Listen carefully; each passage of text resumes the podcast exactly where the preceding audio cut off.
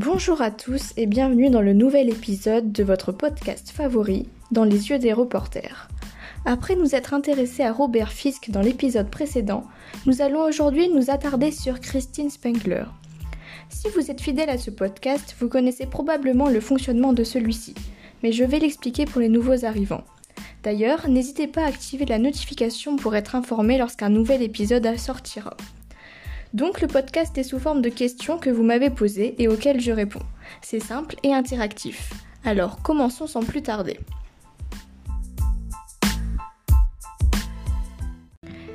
La première question est la plus basique. Qui est Christine Spengler et quelle a été son enfance?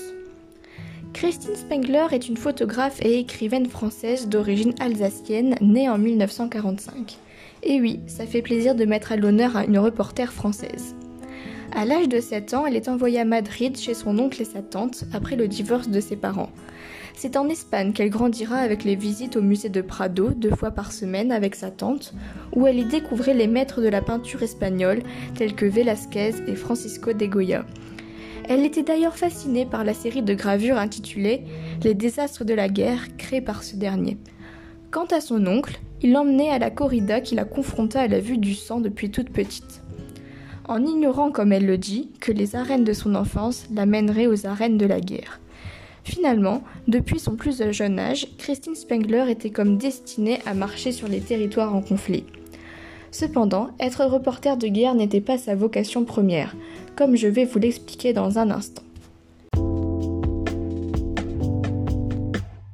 Deuxième question. Pourquoi et comment Christine Spengler est-elle devenue reporter?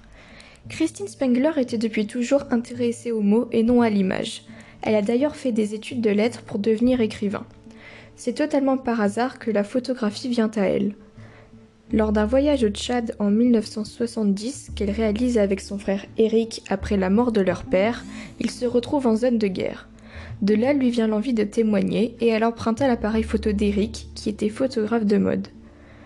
Sa première photo faite avec ce Nikon montre deux combattants tout bout se dirigeant main dans la main au front, armés de Kalachnikov. Après ce voyage, Christine Spengler déclara Je deviendrai correspondante de guerre pour témoigner des causes justes. En 1973, la photographe décide d'aller au Vietnam après avoir photographié le conflit en Irlande du Nord. Mais avant de nous intéresser de plus près à son travail au Vietnam, faisons d'abord un petit point sur cette guerre. Qu'est-ce que la guerre du Vietnam? La guerre du Vietnam est une guerre opposant entre 1959 et 1975 le Nord-Vietnam, soutenu par le bloc communiste, et le Sud-Vietnam, soutenu par les États-Unis. Elle est la parfaite représentation du monde en pleine guerre froide divisé en deux blocs, le bloc communiste à l'est et le bloc capitaliste à l'ouest. La cause de cette guerre entre les deux Vietnams provient du découpage du territoire suite à la guerre d'Indochine les États-Unis interviennent militairement dans le conflit, mais en 1975, le coût et l'impopularité de la guerre entraînent le retrait des forces américaines et la victoire des communistes. Revenons maintenant à notre reporter. Quelle a été l'activité de Christine Spengler au Vietnam? C'est pour Saigon que Christine Spengler s'envole avec un billet d'aller simple. Elle travaille à 15 dollars la photo pour l'agence Associated Press. Elle est par ailleurs l'une des seules femmes photographes sur place.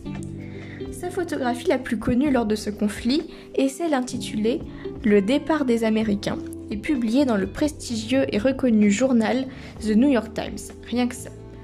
L'image est forte. Nous voyons une jeune vietnamienne entourée de chaussures et occupée pour la dernière fois de sa vie à cirer les chaussures d'EGI. Le sourire sur son visage est le signe de l'espoir. Cette photographie a été prise une heure avant que les Américains partent pour toujours du Vietnam. C'est également à cette période que Christine Spengler apprend la mort de son frère. Désireuse de témoigner des deuils du monde faisant écho au sien, elle se place délibérément du côté des opprimés. Et après avoir couvert la guerre du Vietnam, elle se rendit sur d'autres terres meurtries. Le Cambodge, l'Iran, le Liban, l'Afghanistan et bien plus encore.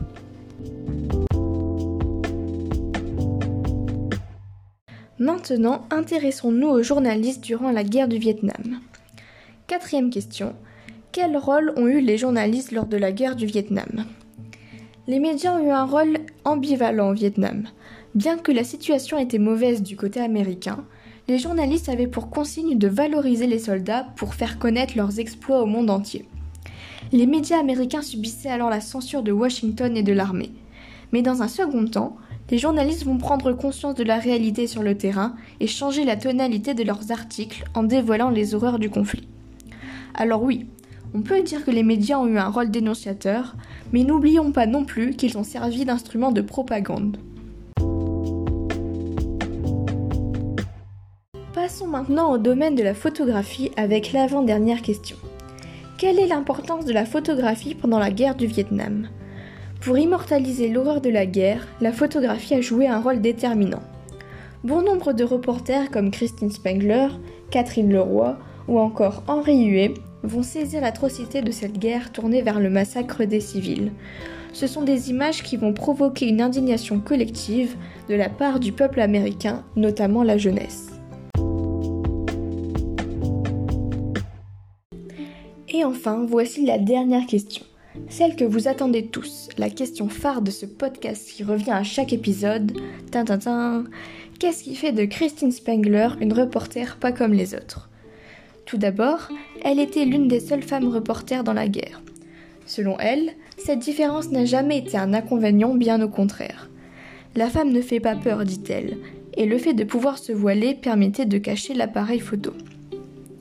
Lorsqu'elle est sur le terrain, elle dit d'ailleurs se sentir androgyne, mais ces photos qui ont fait le tour du monde sont celles où elle a fait parler son cœur de femme. Ce cœur la dirige vers les survivants. Monsieur Donnedieu de Vabre, qui lui a remis la décoration des Chevaliers des Arts et des Lettres, a en effet déclaré Je salue le parcours de la combattante qui a toujours su voir et photographier l'espoir au milieu du chaos.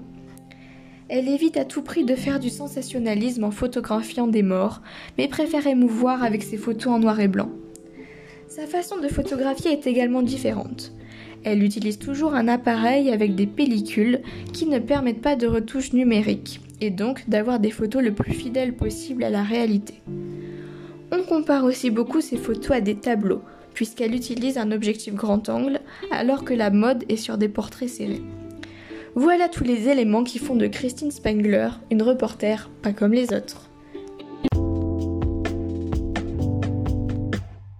Passons maintenant au point culture. Si vous voulez en apprendre plus sur l'implication des États-Unis pendant la guerre du Vietnam, je vous recommande le film Pentagon Papers réalisé par Steven Spielberg. Côté livre, si le travail et l'histoire de Christine Spengler vous intéresse, je vous informe qu'elle est l'auteur d'un livre intitulé Une femme dans la guerre, dans lequel elle retrace son histoire et son parcours.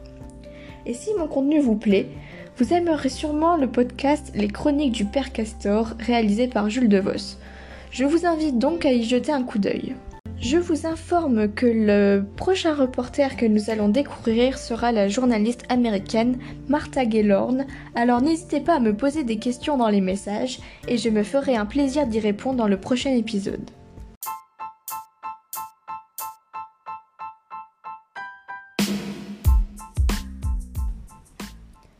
En tout cas, j'espère que cet épisode vous a plu et je vous retrouve très vite pour un nouvel épisode dans les yeux des reporters. À bientôt!